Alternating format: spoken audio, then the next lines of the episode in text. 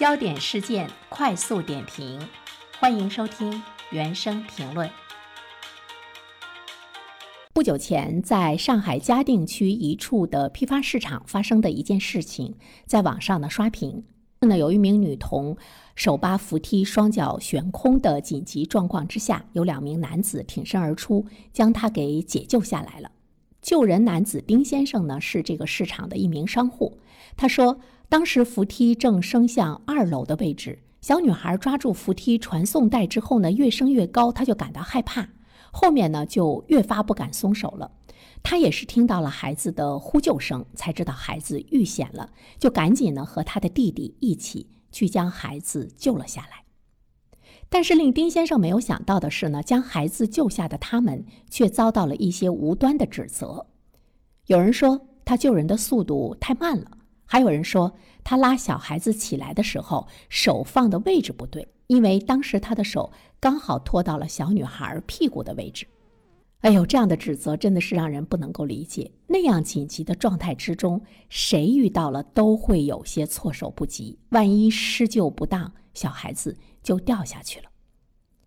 救人的丁先生说：“经过这件事情之后，他感觉个别网友的网络暴力真的是很可怕。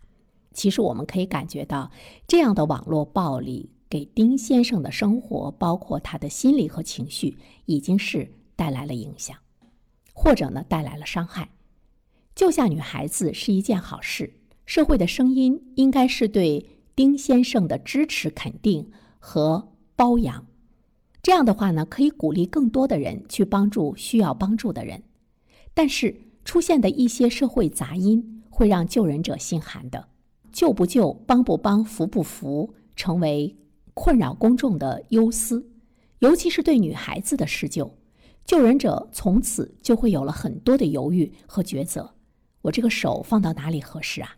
这就成了一个本不应该是问题的问题。于是呢？施救者在遇到紧急状况的时候，他会去想一个问题：我我会不会从此被公众称为是咸猪手啊？这样的犹豫会在一瞬间失去施救的最佳时机，有可能一个生命就消失了。于是我就想到了今天的社会，在大街上看见老人摔倒，大部分人是不愿意把他扶起来的。这样的社会风气不就是源于南京彭宇案吗？源于南京彭宇案导致的不敢去扶摔倒的老人的社会风气，一直延续到了今天。这是二零一六年发生的事情啊，到现在已经有七年的时间了。那现在又来了一个救女孩子的各种非议，手应该放在什么地方？真是有一群人每天闲着没事儿干的，用一颗邪恶之心去揣度这个世界。我真的想知道这些人想干什么。难道他们愿意看到女孩子不被施救、失去生命吗？如果是这样的话，那么他们的内心世界真的是太可怕了。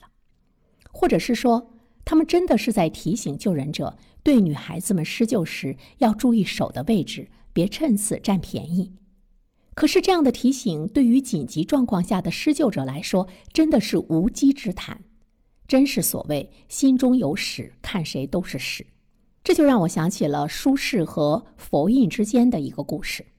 苏轼呢和佛印是好朋友，虽然一个以儒家为主，一个以佛家为主，但是互相交流沟通还是非常愉快的。有一天，两个人凑在一起聊天，苏轼呢就问佛印：“你看我像什么？”佛印说：“我看你像一尊佛。”苏轼说：“你猜我看你像什么？”佛印也很期待，说：“像什么呢？”苏轼笑着说：“我看你像一泡屎。”笑话完佛印之后呢，苏轼高高兴兴的就回家了。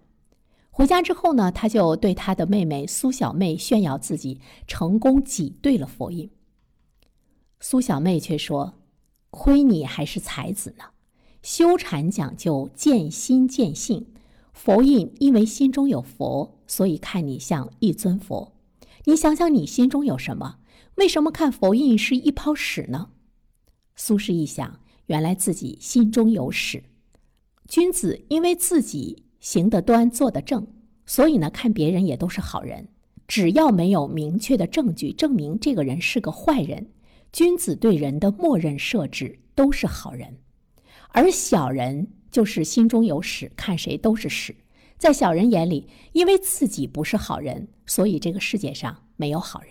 但是君子呢，也不是没心没肺，毕竟这个世界上小人还是不在少数，所以呢，小人对君子也会带来伤害。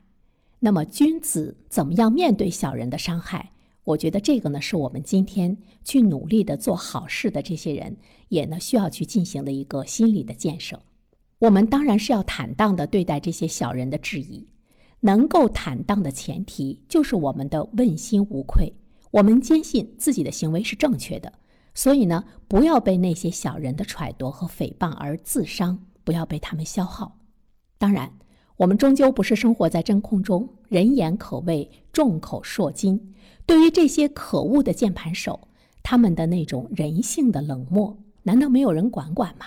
我们不能去容忍人性冷漠的言语、人性冷漠的质疑、人性冷漠的网络暴力，向真正的做好事的人袭来的时候，如果看到的是社会的沉默以及无视，是一个社会最大的可悲。所以呢，网络中看见了这样的诽谤。我们每一个人都应该去痛斥，让人性冷漠的揣度成为人人喊打的老鼠。今天网络社会比真实社会的力量强大了，网络社会已经成为了主流社会，舆论的战场已经转移，虚拟的世界是需要正义者的。今天的法治社会应该去研究如何让键盘侠付出应有的惩罚，这个真的是一个亟待解决的课题。所以呢，又回到一个老生常谈的问题：为什么网络实名这么难？它究竟难在哪里呢？好的，感谢您收听原声评论。如果你喜欢这个专辑的话呢，期待着你可以去关注它。当然，我更期待着你可以在留言区给我留言。如果你想点个赞的话，当然，那我开心的就不得了了。好了，我们下期节目再会吧。